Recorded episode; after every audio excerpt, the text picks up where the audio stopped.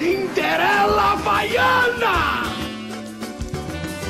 Pau que nasce torto, nunca se direita, menina que requebra mãe, pega na cabeça. Pau que nasce torto, nunca se direita, menina que requebra mãe, pega na cabeça. Domingo ela não vai, vai, vai. Domingo ela não vai não, vai, vai, vai. Olha, domingo ela não vai, vai, vai. Domingo ela não vai.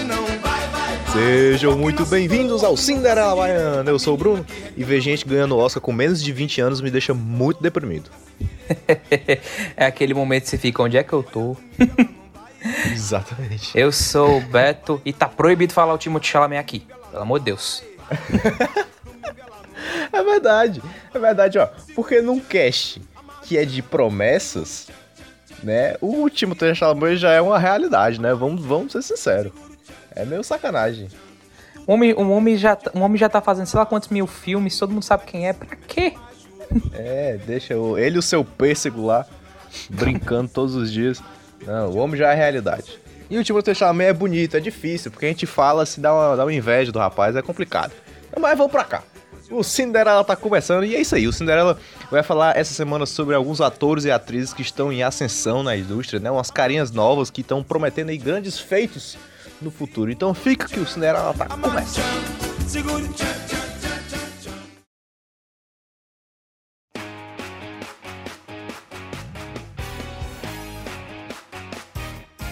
Bom, meu querido Bruno, o que a gente está querendo, o que a gente tá querendo propor aqui é realmente assim nossas apostas. Todos esses atores aqui é que a gente acredita que ah, tem tudo para tem tudo para brilhar, tem tudo para, nossa, tipo, ir, lá, ir mais pra frente, ser um rosto conhecido, porque tá, todos esses atores eles já são meio conhecidos, mas assim, o que que falta assim para eles realmente virarem grandes personalidades de Hollywood, para virar para eles virarem um Leonardo DiCaprio da vida, uma Meryl Streep, uma uma Scarlett Johansson, que mais recente. O que falta? Não falta ainda, ainda falta muito para alguns, porque a gente também, assim, é de novo, isso é aposta. A gente tá falando que ele acredita, mas pode ser que todos esses atores acabem virando fogo de palha. Total, total. A nossa esperança é que não, né? Nossa esperança é que já fizeram os primeiros bons trabalhos e que continuem cada vez mais trabalhando melhor.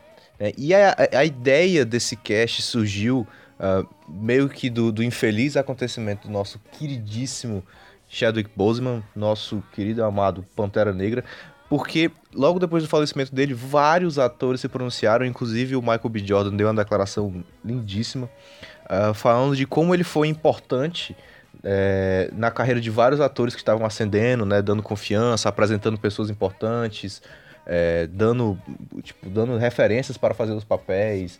Uh, então, assim, pro próprio Michael B. Jordan ele foi muito importante. O Michael B. Jordan, que até ontem era uma promessa, hoje já é uma grandiosa realidade. É só você ver Creed, né? Ah, para mim, o Michael B. Jordan já, já é a realidade. O cara é um, dos, o cara é um excelente ator, interpretou, fez um puta personagem com Creed. Para mim, também fez um dos melhores vilões da, do universo cinematográfico da Marvel. O bicho só tem a crescer, de verdade.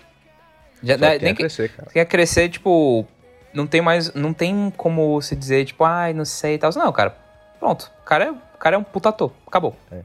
O cara já é uma ótima realidade. Então, assim, fica esse nosso cast, né, do, dos jovens atores e atrizes que estão crescendo, como uma homenagem ao legado de influência que o Chadwick Boseman deixou.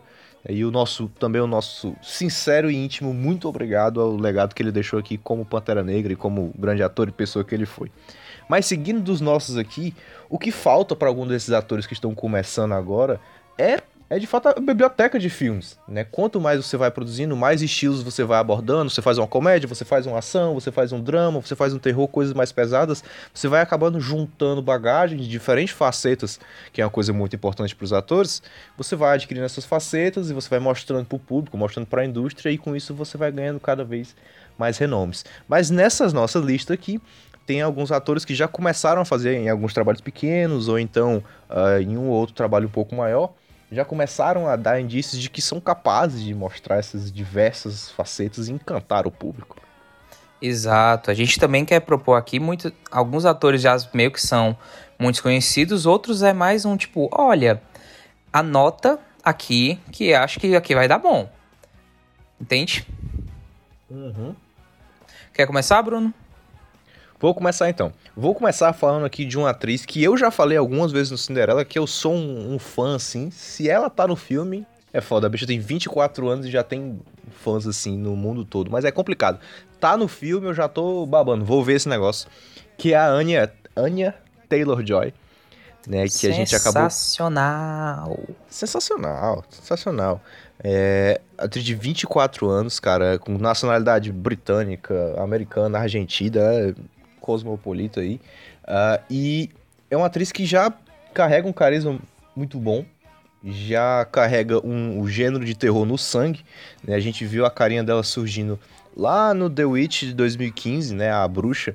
E fazendo um papel difícil Nossa, de velho, carregar. Tá incrível na bruxa, velho. Ela tem, ela tem, ela tem um olhar não só na bruxa, mas na vida dela. Ela, ela tem um olhar assim muito você sabe, sabe aquela pessoa que você pode muito bem encontrar nos seus pesadelos?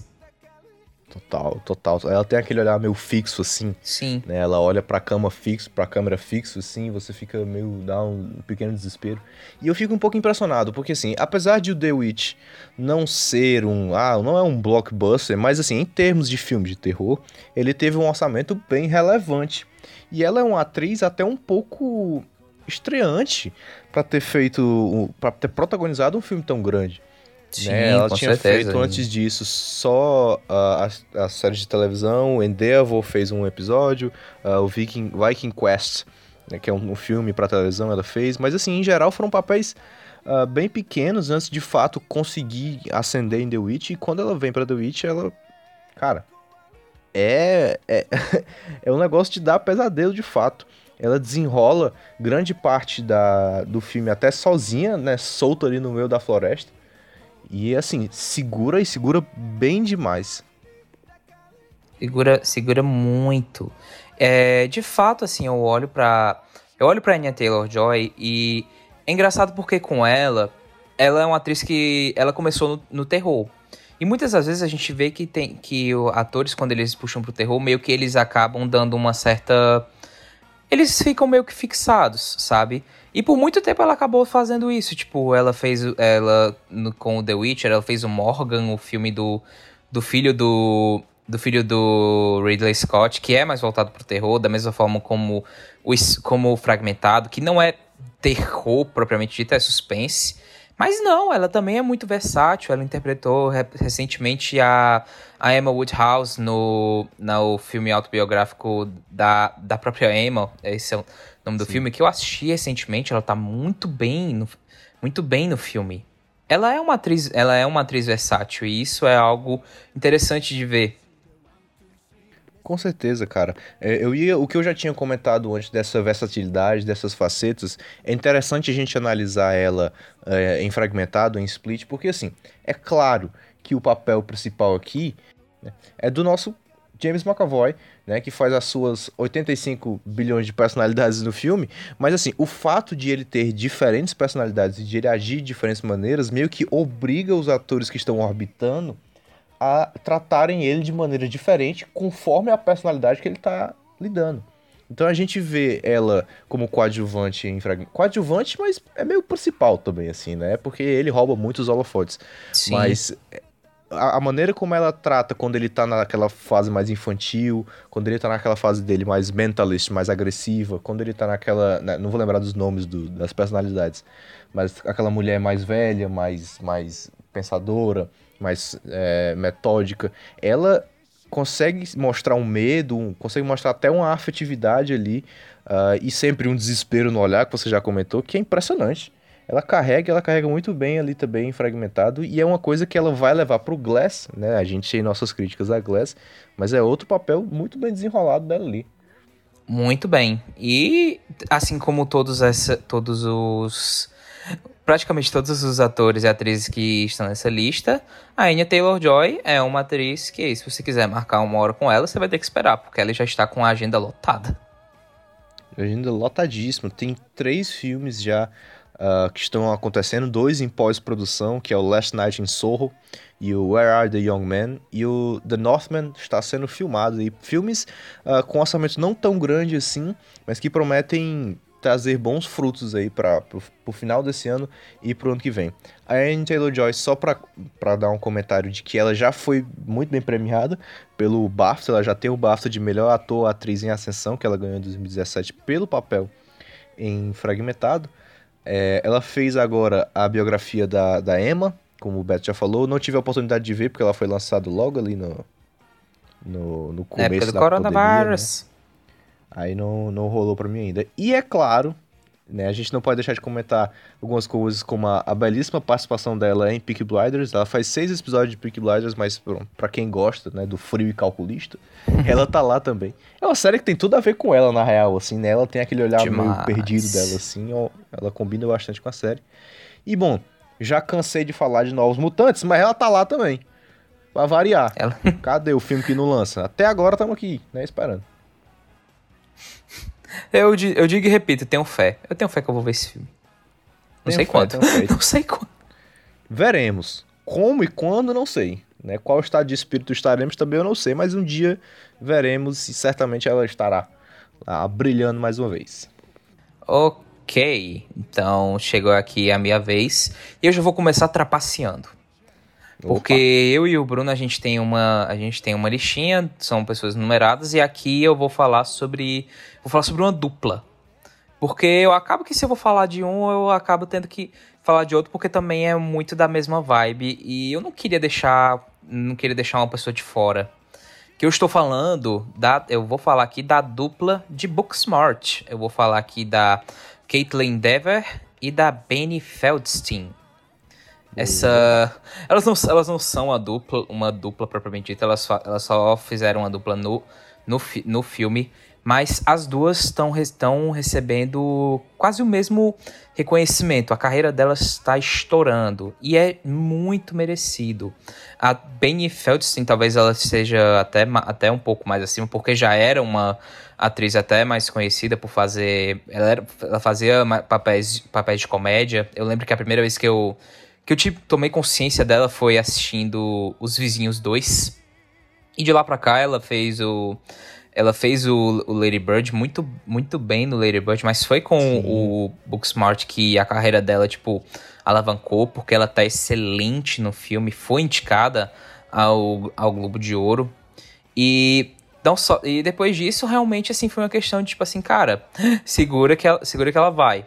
Ela já é, ficou um nome muito conhecido pela comédia e agora ela também vai trabalhar com a, te, com a televisão, porque ela vai ser a ela vai ser uma das protagonistas da terceira temporada de American Crime Story, voltado é, a, a série do série do Ryan Murphy, muito muito famosa, muito uhum. conhecida. E assim, de novo, não só não só com a televisão, também ela também vai ela também vai estrear, vai estrear o filme The Humans, com o Richard Jenkins e o Steve Young, o mais conhecido como o Glenn do The Walking Dead. E vai estrear também o próximo filme do Richard Linklater, que eu não sei o nome em português, mas, mas se chama Merrily We Roll Along. Assim, oh, é, de, de novo, da mesma De novo, eu só. Se vai, se vai ser. Se vai funcionar ou não, eu acredito que vai. Pode ser que vire um fogo de palha, já são outros 500. E o mesmo vale para Caitlyn Dever, que essa daí também foi outra que chegou chegando, meu amigo. Porque ela uhum. era uma atriz da, da televisão, ela fazia muito, muitos papéis pequenos, ela fez um episódio de. Começou fazendo um episódio de Modern Family.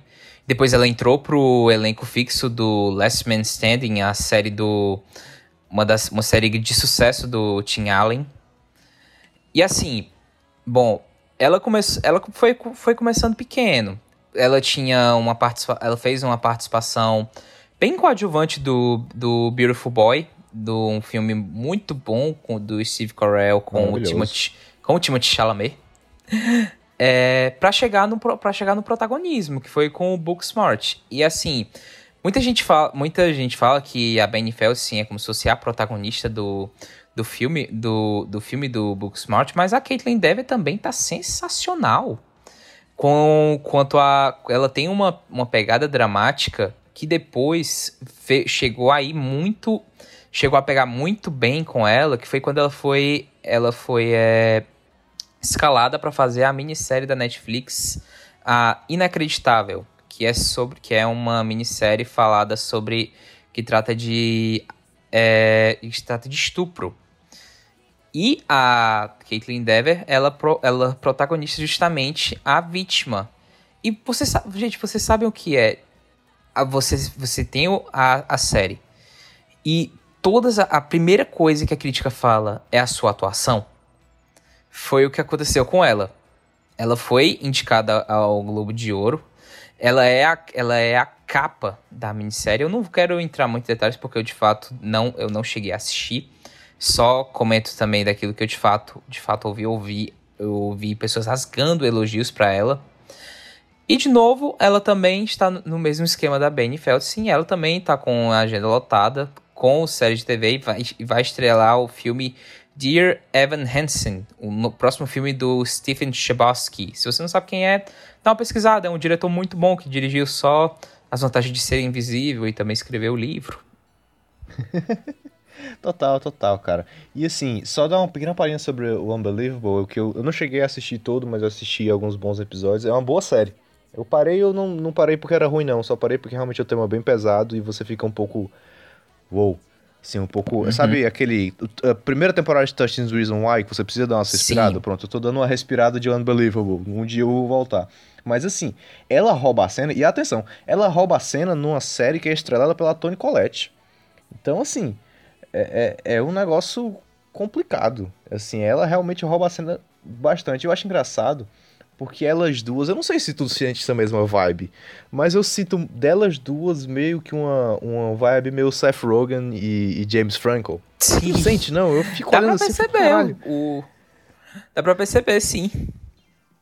Eu fico, tipo, é uma vibe assim, não é um, um humor tão escrachado e, sabe, tão sexual e, sabe, às vezes até mesmo besta, né? Hoje o humor deles tá um pouco mais requintado, sim, ponto, mas Uh, já foi um humor muito besta. É, eu sinto a vibe delas um pouquinho mais requintada, um humor um pouquinho mais trabalhada, mas mesmo assim uh, é, uma, é uma vibe bem, bem, bem legal. E eu acho que muito disso se dá ao o fato de que a, a Benny Feldens, Feldstein, Feldstein, isso, é irmã do Jonah Hill, tu sabia disso? Não, quê? Caraca, eu não morria sem saber. Ela é irmã do Jonah Hill, cara. E você fica, ah, então é daí. e daí essa vibe. De onde vem. Total, tipo, ela realmente, é, ela se inspira bastante no, no irmão para fazer alguns, algumas cenas de Booksmart, isso fica bem claro. Né? O tipo de humor, humor mais físico, assim, né? Uh, é bem legal. E as duas têm ótimas dublagens, você pode ver, por exemplo, a, a Caitlyn você pode achar ela fazendo a filha do Nathan Drake em um Uncharted 4. Fica aí a dica. Inclusive estava de graça um dia desse na PS Plus aí. Fica aí a, a dica. Uh, ela atuou, inclusive, num dos últimos filmes dirigido pelo Clint Eastwood, o J. Edgar, de 2013, 2011, perdão. Ela faz um, um papel pequeno, mas um, um, papel importante ali que ela, que ela chama atenção. Ah, é engraçado, ela é aquele tipo de atriz, de ator e atriz, que faz papéis pontuais, mas ela vai marcando aos poucos, sabe? Sim. Sabe aqueles, aqueles atores que apareceram como coadjuvantes 85 vezes em Law and Order? Pronto, uh -huh. é isso, entendeu? Ela participa de, de Modern Family na época, assim, ela faz um episódio de Modern Family, outro episódio de Party Down, um episódio de The Mentalist, uh, e agora ela consegue papéis mais, mais, mais periódicos, né? O Last Man Stand e o Unbelievable. Mas assim, ela foi batendo de casinha em casinha até achar o seu lugar. Então, assim, realmente é uma dupla muito valiosa aí, que pode trazer bons frutos, e eu espero, frutos bem divertidos pra gente aí. Também, de verdade. Anotem.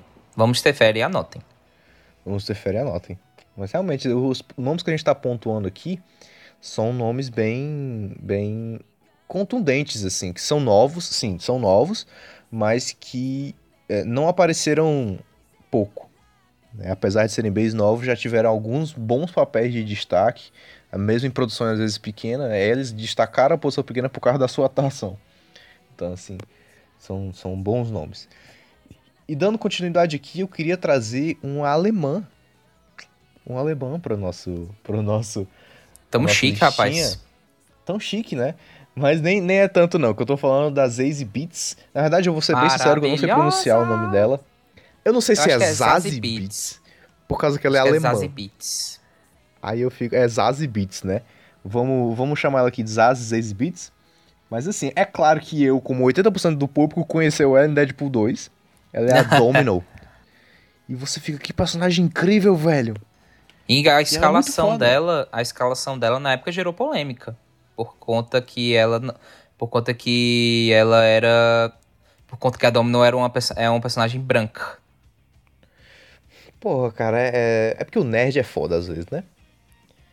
Tipo, eu, eu sou Nerd é muito chato. da. Já é Eu chato sou pra- muito da, da. Dar uma pequena palhinha sobre isso, porque eu, eu sou muito da polêmica do seguinte, cara, se isso for um fato importante,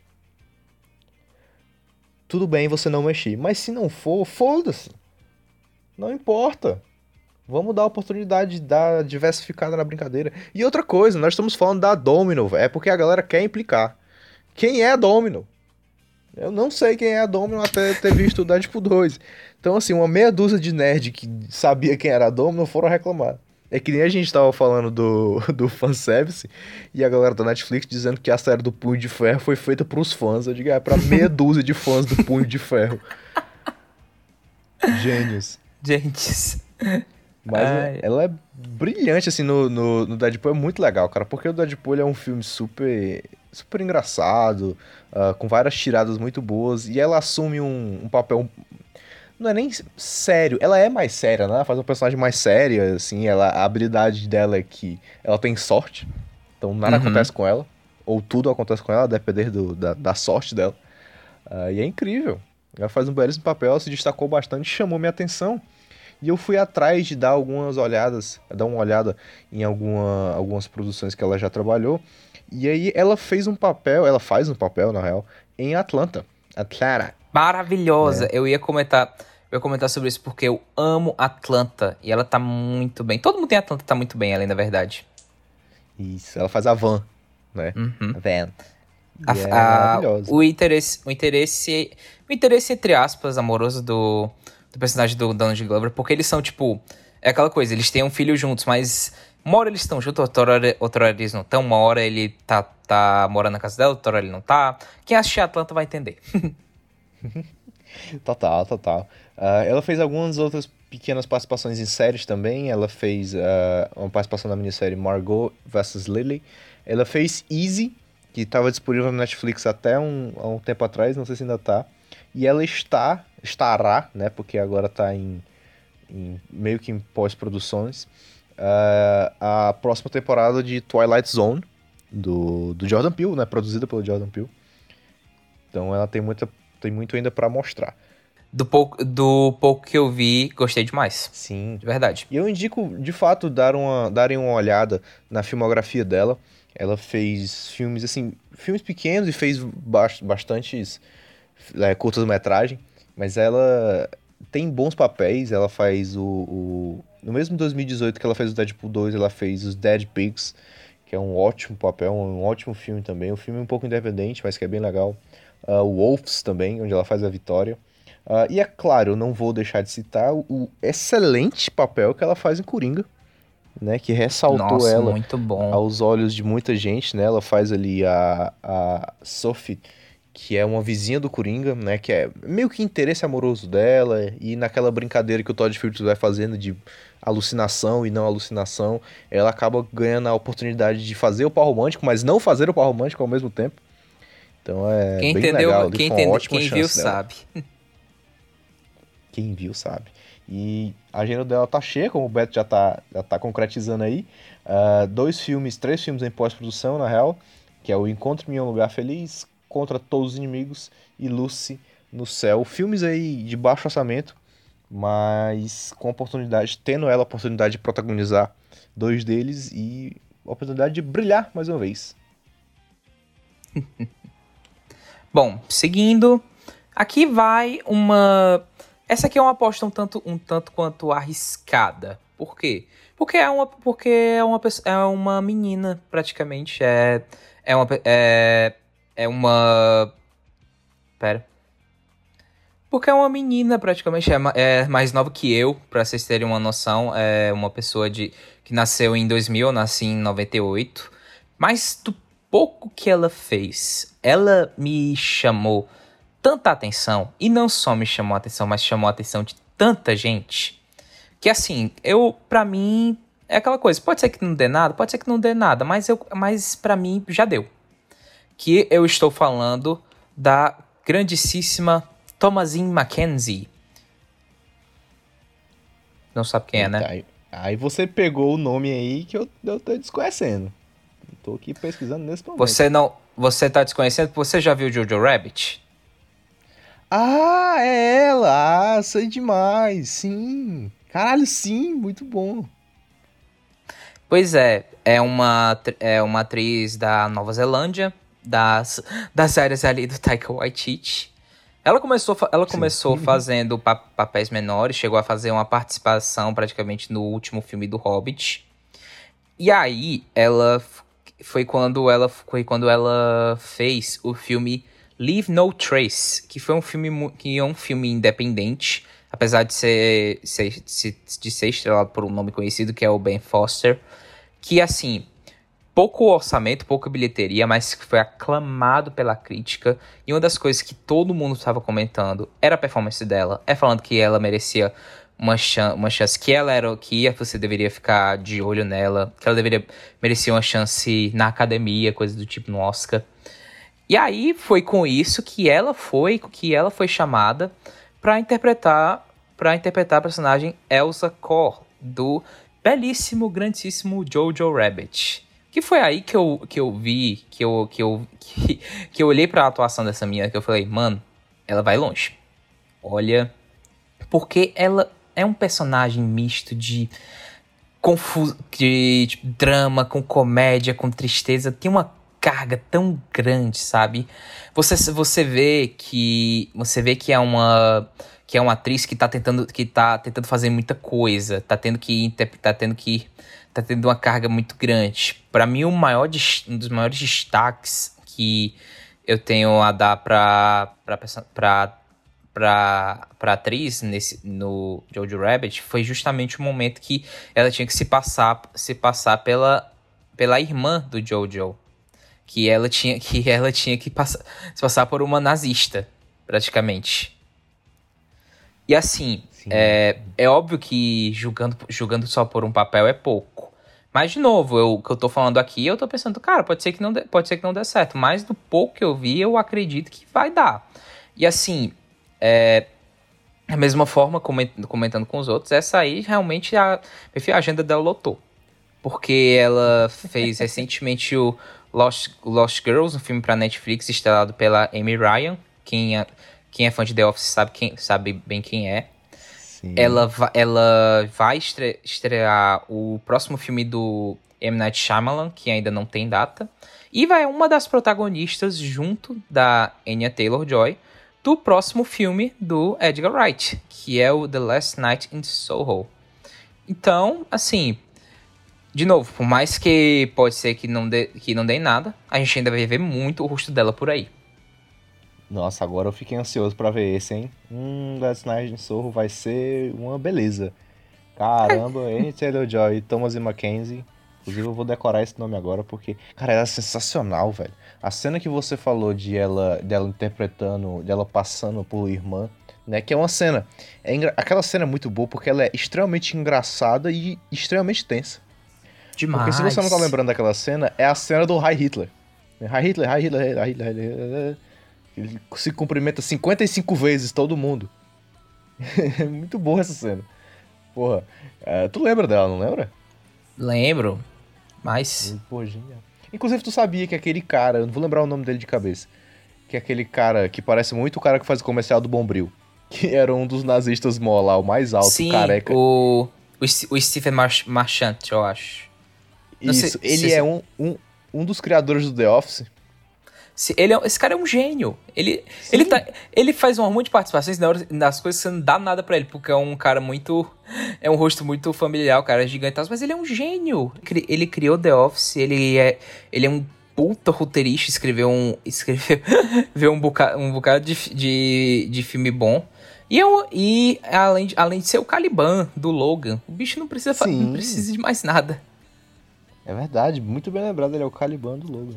E pois é, e voltando pra ela, ela é sensacional, cara. E, o papel que ela faz em Jojo Rabbit, assim, realmente ela merece toda a, a, a pompa que tá sendo dada, aí, dada a ela no pós Jojo Rabbit, porque é maravilhoso, cara. É maravilhoso. Jojo Rabbit já é um filme maravilhoso, já é um filme que brinca demais uh, na variação entre a comédia, entre o super drama, entre um, um filme mais longo, mais lento em algumas partes, mas ao mesmo tempo super frenético em outras. É uma comédia no meio da guerra, mas ofendendo e não ofendendo ao mesmo tempo. É um filme cheio de dualidades.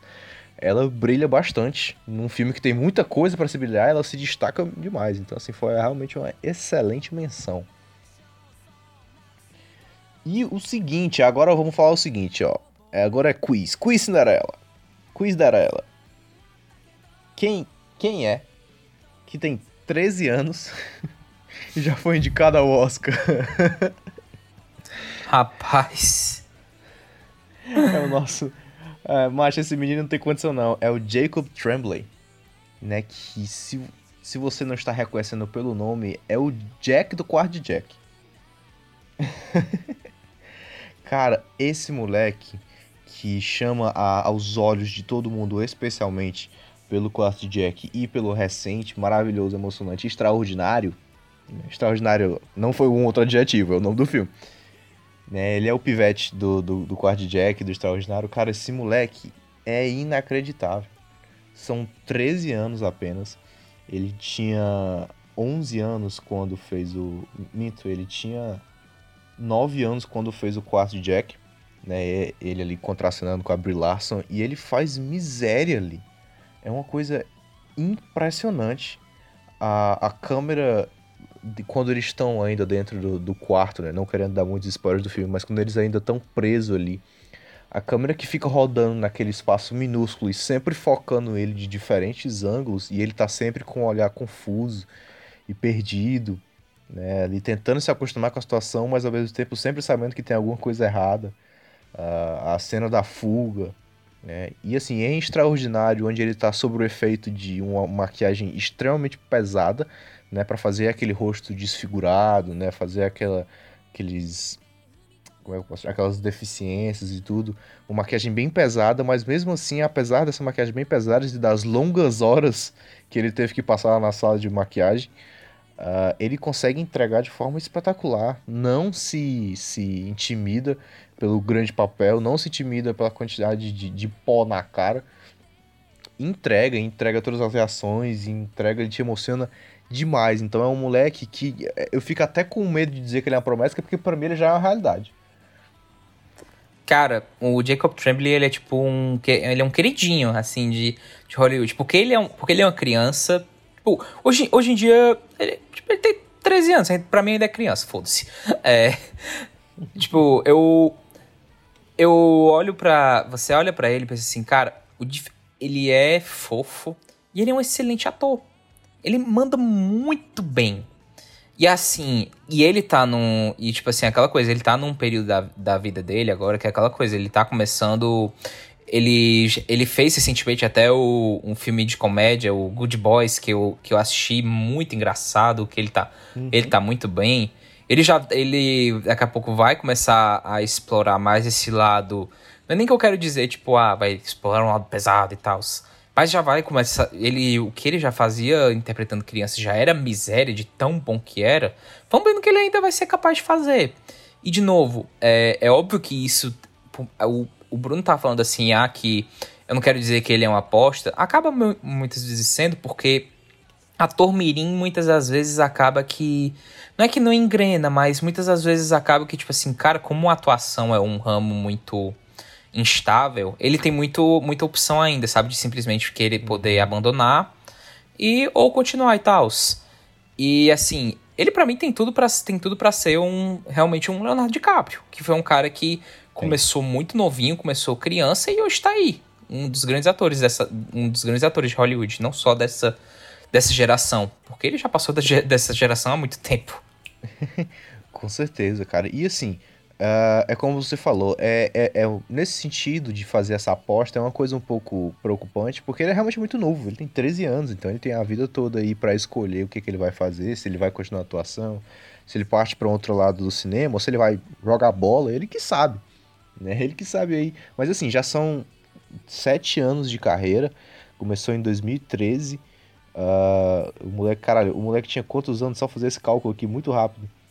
O moleque tinha cinco anos quando começou a atuar. Caramba, velho. E, olha, atenção, ele começou a atuar com 5 anos e o primeiro, um dos primeiros papéis dele foi Smurfs 2. começou então, com o pé assim, direito. É. Atuando, em, contracenando com, com o nosso Barney de, de, de... Ah, não, o Barney é do primeiro, né? Aqui, não, não ele, conta, ele faz é, com o Barney, é, o Barney sim. sim. É, tá certo, ele faz o Barney sim. Uh, o Barney do. Como é o nome dele? Esqueci o nome dele. De How Much Your Mother. O, o Neil Patrick Harris. Neil Patrick Harris, exatamente. Grande Neil Patrick Harris. Então, assim, é um moleque que já tem 7 anos de carreira, apesar de só ter 13 anos. E entrega em todos os papéis, entrega uma comédia, entrega drama como poucos entregam, para ser sincero, principalmente tratando-se de, de menores de 20, 18 anos. Então, assim, tá, vai fazer, fez o Twilight Zone ainda. É, é, uma pena, né? O Twilight Zone tá assim com notas negativas. Ele é difícil de você de você ver, porque não foi distribuído para cá pro Brasil, mas assim, só tem nome grande dentro da, da do seriado. É. Esperamos aí melhores temporadas no, no futuro. Mas ele tá em Twilight Zone, ele tá em Mr. Young, uh, ele tá em naquele My Mother's Future Husband. Então, assim, ele tá em séries que estão sendo bem reconhecidas e outras que tem vários nomes grandes. Então, assim, é um menino que tem tudo para alavancar um belíssimo futuro e já carrega, como eu falei, uma indicação ao Oscar pelo seu quarto de Jack, né? Um, cara, uma indicação de melhor ator. É assim, porra. Como é que tá voando? E agora vamos partir agora para um, uns discursos um pouquinho mais rápidos, alguns nomes que precisam ser citados. Né? Primeiro comentar alguns nomes que não estão nessa lista principal, porque eu já não acho mais eles promessa, na real. Né? Por exemplo, a gente falou do Timothée Chalamet, cara. O Timothée Chalamet, só porque o moleque é novo, não quer dizer que ele é, ele é promessa. Para mim, o Timothée Chalamet já é uma grande realidade. Né? O que ele faz uh, em Me Chame Pelo Seu Nome. Apesar de eu não achar o, filme que todo mundo acha, eu acho Me Chame Pelo Seu Nome um pouquinho arrastado ah, demais, mas ele entrega. Eu sei que você gosta, mas assim, a maioria das pessoas gosta, eu que sou o, o, ruim da história. Mas eu acho um filme arrastado demais. Mas enfim, ele entrega o que ele tem que entregar bem demais. Inclusive, está sendo produzida a, a, sequência, né? O Cinderela noticiou isso alguns, alguns meses atrás. Uh, ele vai estar tá agora em Duna, que talvez seja o maior papel da carreira dele nesse momento. É, ele protagonizou o, o Rei da Netflix. Ele fez ele fez o Beautiful, não, o Beautiful não, fez o Beautiful, Beautiful Boy. Boy. também. Sim, tá certo, é. é o, o Little Women ele fez também. Uh, ele fez o Lady Bird, um papel coadjuvante, mas ele também fez. Inclusive, essa dupla, Timothée Chalamet e Saoirse Ronan, vou te falar, viu? Saoirse Ronan e Greta Gerwig. Sim, tá essa, é, esse trio aí dá resultado, né? Inclusive, ela é importante de citar também. Ela é uma atriz que teve uma indicação ao Oscar muito novinha. Vou só puxar aqui o nome do filme pra eu falar. É Desejo de Reparação. Eu acho que é esse. Desejo de Reparação. Ela era muito novinha quando recebeu a primeira indicação ao Oscar, né? A lá, a lá Jacob Tremblay. E é outra uhum. que tá voando, né? Outra que fez, uh, fez o, o Lady Bird, protagonizou protagonizou também agora o, o Little Women e fez excelentes filmes como o, o Hannah, o The Host, Lost River, então assim, o Brooklyn também. Então, outra atriz aí que já não é mais promessa, já é pura realidade apesar de seus 26 anos. Ah, com certeza, já nem olho mais, mais assim. Uh, bom, no meu caso, pro meu caso, assim, se for pra pensar, isso tem, um, tem, uma, tem uma lista grande, sabe? Tipo, pra mim, um para mim é um nome que precisa ser citado, que assim, já é muito conhecido, principalmente nos Estados Unidos, e mais assim, cara, esse, esse, homem, esse homem é um gênio. É, se você não conhece o, tra o trabalho dele, vá, vá atrás e principalmente, e principalmente não só filmes, mas vá ver o que, mas vai ver o que ele faz em Atlanta na particularmente no, no episódio da segunda temporada chamado é, Ted Perkins. E não, eu não estou falando do. Eu não estou falando do Donald Glover, eu estou falando do Lakeith Stanfield. Esse homem, rapaz, esse homem ele já ficou muito conhecido nos Estados Unidos por ter feito o Sorry, Sorry to Bother You, que foi um filme que acabou que nem uhum. o pessoal meio que cagou aqui no, aqui no, aqui no Brasil, não ficou muito popular. Mas esse cara, ele tá estourando de uma forma que ele tá em tudo. Tipo, ele apareceu, ele foi a melhor coisa do do, Death, do, do live action do Death Note, que ele interpretou o L muito, muito bem, inclusive, ele é a melhor coisa do filme. Faz uma participação, uma participação muito, muito importante no, no Korra, o Get, o Get Out. E também, e também ele, ele, é um, ele tem papéis muito importantes no Joias Raras e no Knives Out recentemente. E a e eu acredito assim, ele vai interpretar, ele, ele vai estrelar esse novo filme do com o Daniel Kaluuya, que é o Judas e o, e o Messias Branco. Esse filme, esse filme ele promete, viu? Ele promete realmente assim, porque as pessoas já conhecem o já conhece, muita gente já conhece o Lakeith Stanfield, mas essa é a chance dele assim de realmente assim ir pro mainstream, ir para um ponto de todo de todo mundo realmente conhecer. E tu falou de Knives Out, agora eu me lembrei, né? A gente não, não, não pode deixar de citar Ana de Armas. Ana de Armas também, né? outra. Que é uma outra realidade já, assim, apesar da idade, é outra realidade. A gente vai passar aqui dois anos, se a gente falar essa frase de apesar da idade, já é uma realidade. Como né, o Homem-Aranha novo é um, um prato cheio de Zendaya, de Tom Holland, de porra. Pode levar aí a menina, que eu não vou lembrar o nome dela agora também, que ela faz Hollywood. Tu lembra que ela faz a primeira Paul A Laura Harrier. Isso. Outra que já são boas realidades em Hollywood também e prometem muito mais. A Zendaya, cara, é um negócio assim de se tirar o chapéu. O que ela faz no Homem-Aranha já é muito bom, mas o que ela tem feito agora no Euphoria é. é Senhor, segura essa mulher. Eu acho engraçado porque às vezes eu paro pra pensar na. Porque eu lembro da Zendaya no Disney Channel, sabe? Sim. E, e hoje a gente vive uma época muito onde. Onde, os ator, onde esses atores que eram conhecidos tanto não só da, da do Disney Channel como do como da, da Nick, eles são porque antigamente a pessoa ia pra Disney era aquela coisa, ah, é o ator da Disney, vai ficar por ali e tal, não vai não vai crescer ou vai ficar conhecido só por isso. E hoje em dia não, realmente assim, o mercado o mercado tá tá indo atrás, a gente tem pelo menos é, tem recentemente o caso do do Austin Butler, que é um ator que era muito conhecido. Ele começou fazendo cameo no Manual de Sobrevivência Escolar do Ned, depois fez um papel Saudades. em Zoe 101, e hoje ele, tá, e hoje ele tá lá, é um, é, ele fez o, o do Era Uma Vez em Hollywood, inclusive eu imagino muito bem como é que deve ter sido a cara dele, pensando assim, cara, eu era coadjuvantaço no, no Zoe 101 e agora eu tô sendo aqui espancado até a morte pelo Brad Pitt. Total. Mas é e a, vai... a vida o mundo capota, né? O mundo capota, exato. E ele vai interpretar o Elvis, o novo filme do Baz Luhrmann, é, junto do junto do Tom Hanks. Ele vai interpretar o Elvis, vai ser tipo realmente a chance dele de, de brilhar, porque no momento ele é realmente só um rosto que tipo, olha, vamos ver e tal, vamos ver no que, vamos ver no que vai dar.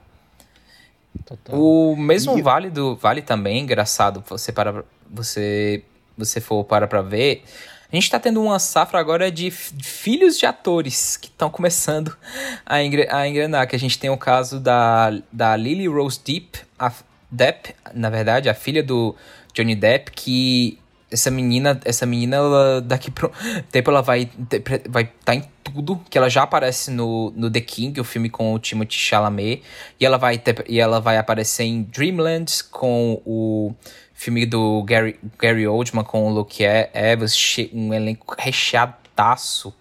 Também vai também vai estar tá aparecendo no Voyagers do Neil Burke. E o Silent Night, que ela vai um novo filme da da Keira Knightley.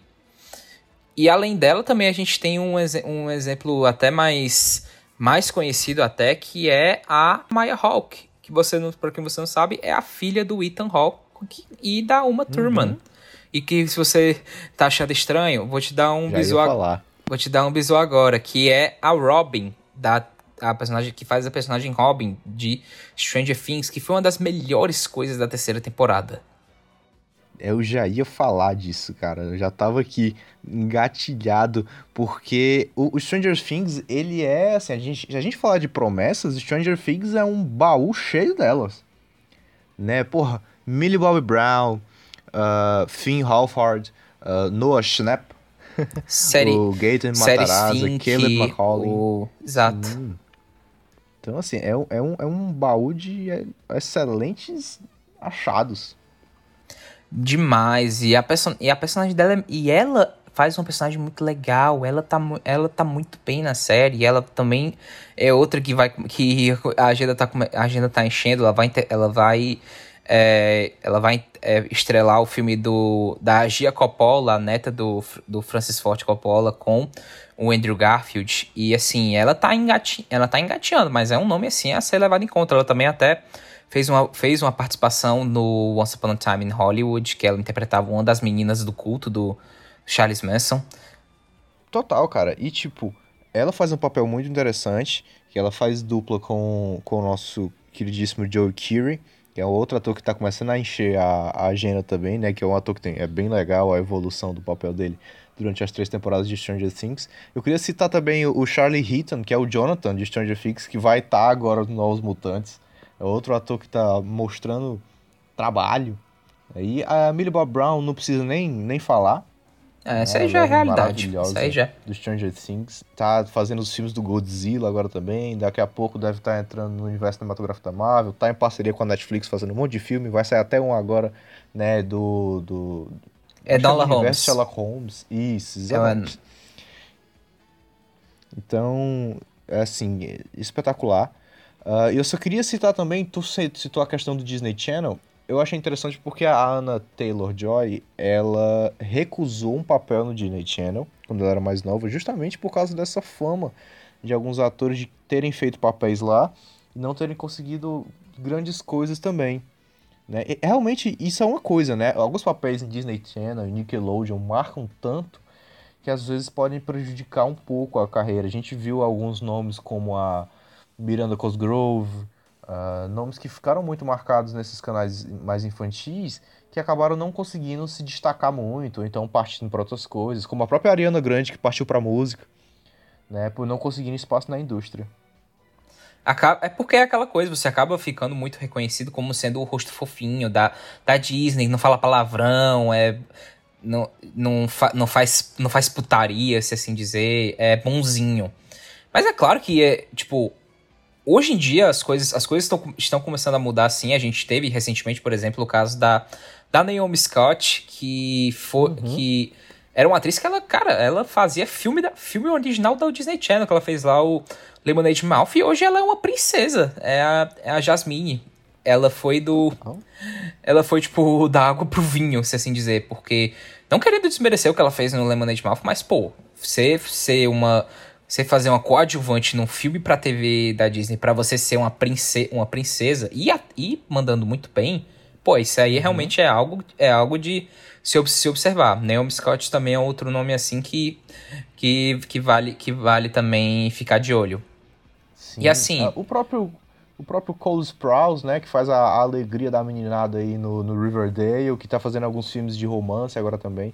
E assim, importante citar, não vou me, me, me arrastar muito nele, porque a gente já falou muito, mas o Aiden Gallagher saiu da Disney. Né? O nosso 5 de Umbrella não, ele saiu da Nick. veio ele, de... ele saiu da Nick. É da Nick, né? É Nick, Rick, Dick Down. Ô, oh, Bruno, o nome do, uhum. do, negócio é Nick, Rick, Dick Down e tu acha que é da Disney? Sacanagem, né? Aí é loucura. Mas sensacional que saiu desses canais mais infantis e outra grandíssima promessa. Pois é.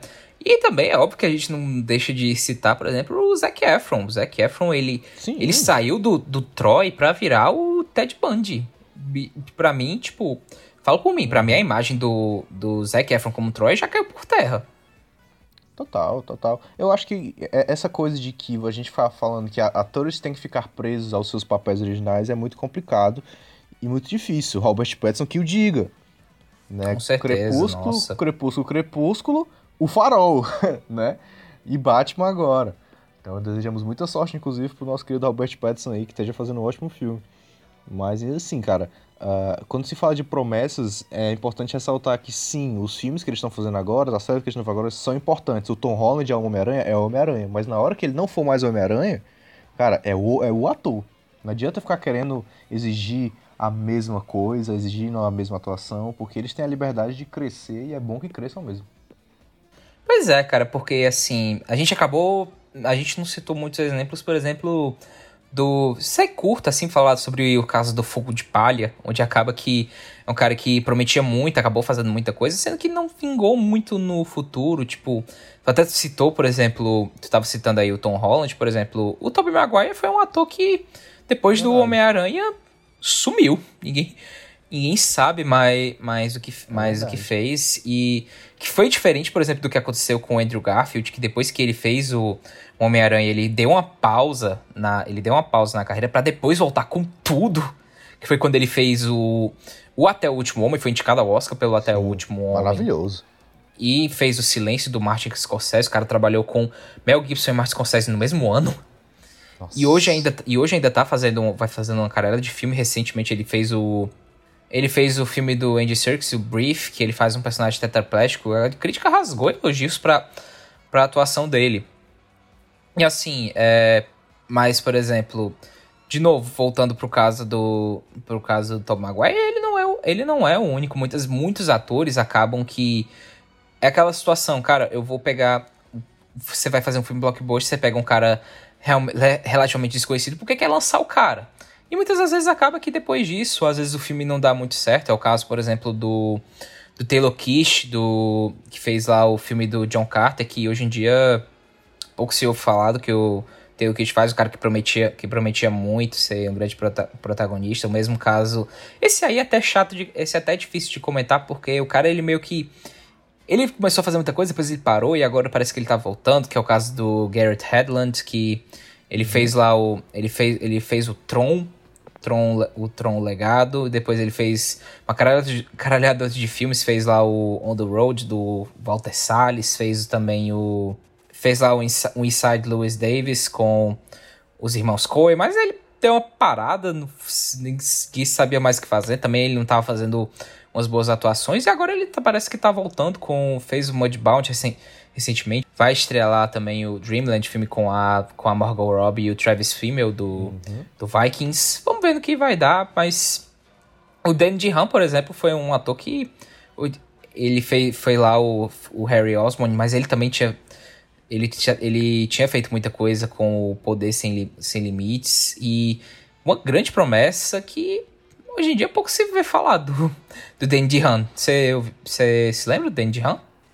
Cara, eu lembro de, assim, do nome dele em si, mas além do, dos, dos filmes que tu trouxe aí, nada disso, nada, nada demais disso. É uma pena, né? Por exemplo, o Tobey Maguire que tu citou, é, ele chegou a fazer ainda um papel que eu acho esquisitíssimo, que é o do no, no Grande Gatsby, né? Sim. Ele faz ali o que assim, eu, eu não sei se era a intenção, era aquilo. Se era de ele ser um cara tipo 100% sem graça, sem espírito nenhum. Eu não sei se era a intenção. Mas se não era, ficou complicado. Porque ele exatamente tem um total de zero espírito, total de zero. Ele é um narrador, assim, ele é o narrador mais narrador que você vê na história do cinema. Ele é um, assim, ele narra a história e participa. Só que só vendo os outros acontecerem. Se liga? Ele é um voyeur do Grande Gatsby. Ele só observa as coisas acontecendo. Mas assim, se foi o, a intenção do papel, ah, ele foi maravilhoso. Se não, eu sinto muito. Mas depois disso, infelizmente, o nosso queridíssimo Homem-Aranha não fez mais nada. Isso o Andrew Garfield que tu citou, maravilhoso. É, um, é uma pena que ele tenha dado essa parada, ele perdeu alguns papéis que foram oferecidos a eles, mas justamente porque a indústria deu uma punhalada nele. E isso acontece demais nesses, com esses atores que estão surgindo agora. Eles vêm crescente, crescente, crescente, crescente, e às vezes um, um agente se aproveita um estúdio quebra as pernas, faz um contrato com um valor X que parece exorbitante para fazer filmes que não condizem com a filosofia deles. Então, assim, é uma galera que, como não tem tanto nome assim, acaba levando várias rasteiras da indústria. E a gente torce para que esses atores que a gente tem tanto citado aqui não se deem bem, né? Que se deem muito bem, que não levem essas rasteiras que tantos outros seus antepassados levaram. Mas eu acho que é isso. Algo mais a citar? Então, realmente assim, só pra realmente finalizar, acaba que muitas das vezes esses atores. Tem gente que meio que pega certo abuso, se assim dizer. Porque são atores que, como são talentosos, são muito tão em alta, acabam aparecendo, aparecendo muita coisa, acaba, uhum. se, acaba se destacando, tá, e faz muita coisa. O caso recentemente, por exemplo, eu vi muita gente criando abuso do Timothée Chalamet, porque simplesmente ele tá sendo. Ele tá. Ele, ele tá fazendo, sei lá, dois filmes por ano, praticamente. O que o cara tá trabalhando, Não, tá trabalhando com, eu tenho abuso com muita gente. Chalamet porque ele é bonito. Exato, tipo isso. Não, eu, pra mim, o Timothée Chalamet, quantos mais filmes com ele, porque o cara é talentosíssimo. É.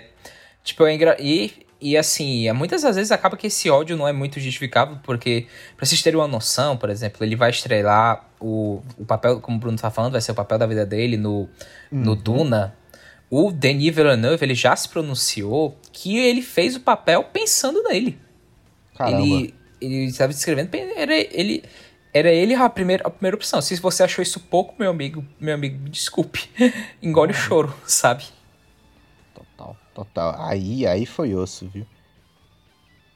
É caso também, muitas vezes, que realmente, assim, é um caso de um cara ter realmente um bom agente estão empurrando o cara muito com a barriga. Foi o caso do, do Jai Courtney, que inseriram o cara até dizer chega. Hoje em dia o cara, ele, ele sei lá, ele vai, ele vai cumprir tabela lá no, na sequência do Esquadrão Suicida, mas depois disso ninguém mais sabe onde que tá Jai Courtney e tal. Porque, de novo, gente, o mundo da... Eu tava conversando com o Bruno antes da gente gravar que esse rumo da atuação é que nem o mundo do futebol. Tipo, uma hora o cara, uma hora o cara pode muito bem se destacar, outra hora o cara acaba que fica deixado de lado quando você vê tá lá atuando em em 20 minutos de jogo para uma equipe menor ou para um, uma sessão menor, ou vai ver muitas vezes está fazendo nada, sabe? É, de repente um, nasce um, um, A gente tira um Everson, que é um goleiraço da, das bases do confiança, e de repente o Douglas está no Barcelona. Isso é, uma, é tudo. O mundo capota e os agentes trabalham. E é assim que Hollywood funciona também, assim como no futebol. Então, finalizando aqui o nosso queridíssimo Cinderela Baiana, vamos para nossas indicações da semana, Beto Baquite, contigo. Comigo, cara, ó, eu vou indicar aqui uma série que é, lançou agora no, agora no Netflix, que não é da Netflix, era do YouTube. Você, YouTube, você fala essa palavra, todo mundo já sabe qual é. Que eu maratonei, viciado, adoro, porque eu sou muito fã desse universo. Estou falando de Cobra Kai. Eu assisti as, as duas temporadas inteiras inteira na, no, em um fim de semana. Estou muito ansioso para a terceira temporada, que infelizmente só vai sair em 2021. É uma série assim que eu não considero Guilty Pleasure porque eu gosto, eu acho, eu acho boa, tem seus momentos exagerados sim, mas é muito divertido, você vê pelos personagens, você vê pelos conflitos, as cenas de luta até que são, tem umas que são mais ou menos, porque enfim, é, era uma série, era um, uma praticamente uma websérie, o orçamento é, ma, é mais baixo, mas é, obviamente, principalmente se você é fã de Karate Kid, vai ver sem, vai ver sem medo. Se não, dê uma chance, vale muito a pena. Boa, boa, muito bom. E aqui eu, depois de algumas semanas sem assumir o meu título oficial de Otaku Fedido, vou voltar, né? Aqui vou voltar já pedindo humildemente pela Crunchyroll nos notar, né? Porque é, por favor. Lá, Vocês não têm noção como eu dou dinheiro para essa empresa. Eu tô, o que eu dou dinheiro pra Crunchyroll e pra Amazon é brincadeira. Eu também, ó. Os caras. Tava lascado eu, Inclusive, eu tô lendo agora o preço da desonra, Alô Pipoca e Nankin. E semana que vem vou comentar aqui neste cast. Uh, eu peguei o Ravena também, do, do Gabriel Piccolo, né, que fez a ilustração, e é incrível. Fica a dica aí na Amazon. Mas a minha dica mesmo é um anime relativamente novo da Crunchyroll. É um shoujo, coisa que eu não falo muito aqui. Que é um. Você já deve ter ouvido falar, Beto, provavelmente, que é o Rent a Girlfriend. Sim, eu estou vendo um, um shojinho maravilhoso. Uh, o título japonês é Kanojo Okarishimasu. E aqui no ocidente ficou conhecido como Ranch, a Girlfriend, tipo, entre, entre hífens. Aqui é uma história basicamente de um cara que leva um pé na bunda. E aí ele no desespero, né, todo aquele, aquele famoso jovem emocionado, vai tipo num Tinder desse da vida e aluga uma, uma namorada. É isso, ele aluga, tem uma namorada mesmo, assim. Uma pessoa que passa o dia ah, com ele e, e, sai com ele, sabe? E aí ele apresenta pra família. Uh, e ele se sente meio mal, mas a menina é tipo uma puta atriz, que ele fica nervoso, ele meio que se apaixona pela menina, e enfim. É aquele famoso roteiro hollywoodiano, só que no anime. E é muito bonitinho, muito engraçado, e assim, é, é aquele para você ver quando você tá pertinho de dormir, para você ficar com seu coração aquecidinho. Então fica aí a dica uh, pro, pra, pra vocês de Rent a Girlfriend, já disponível na nossa querida e amada Crunchyroll. Paga nós. Paga nós. Então é isso, para finalizar o nosso querido Cinderela Baiana, só fazer uma menção que o Beto falou do Denis Villeneuve. Se você curte falar de diretores e dessa parte mais técnica também, a gente fez um cast sobre uh, os novos diretores, a nova safra de diretores, que inclusive dentro dele está o Denis Villeneuve. Você pode procurar aí na timeline, não vou nem arriscar dizer o número, que eu já perdi as contas. Mas você pode ver. Você pode também nos seguir no nosso queridíssimo Instagram, arroba Cinderela Baiana com dois N's. É, não, ainda não fui a, atrás do cara do Cinderela Baiana sem o dois N's, mas eu vou atrás, eu prometo. Vou fazer uma oferta a ele de 20 reais pelo, pelo ID dele você roubou nessa, Você roubou nessa identidade, cara. Que é isso? Que coisa absurda. Estamos no Twitter também, arroba Cinderela Baiana. E é isso aí. Algo mais? No, no mas, é, se você não gostou desse, desse episódio, achou que a gente esqueceu de falar algum nome, deixe nos coment no comentário da nossa postagem no Instagram e do Twitter algum ator que você acha que tá que, que vai que vai estourar, algum ator que você ou até você falar que não discorda da gente, acha que fulano de tal não presta, foi o fogo de palha, como a gente estava citando. Mas é, no mais, só isso, gente. Fiquem com Deus. Um abraço e até semana que vem. E até semana que vem, como o Beto falou, não fique chateado se a gente deixou de citar algum ator aqui, porque tem ator demais nesse mundo. Roman Griffith Davis, Silvério Pereira, ninguém, ninguém citou aqui. Mas fica pra próxima aí, fica pra uma parte 2. E é isso aí, até semana que vem. Um abraço! Valeu!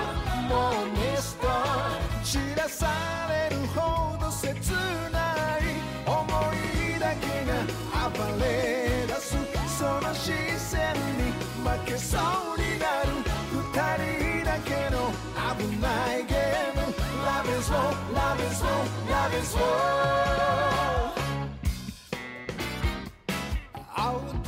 せてドラマティックはこれから。意地悪な恋の予感しびれる。触れた。指の先が思を待ちわびている。あなたに言わせたい。心の壁を。破る愛の告白。Oh love me Mr. Oh Mr. 夢じゃないなら聞かせて。ね Mister もう Mr. 散らされるほど切ない。が暴れ出すその視線に負けそうになる二人だけの危ないゲーム。Love is war, love is war, love is war 惑わせてその気がないそぶり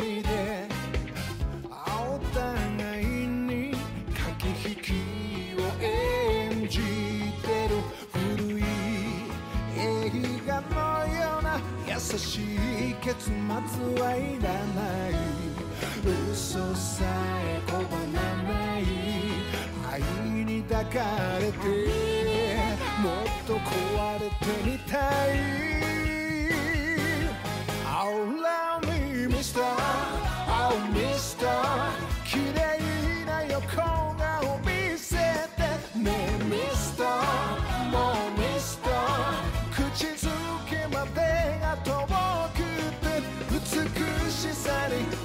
されたピュアなだけじゃない瞳に飲み込まれる危ないゲーム Love is war, love is war, love is war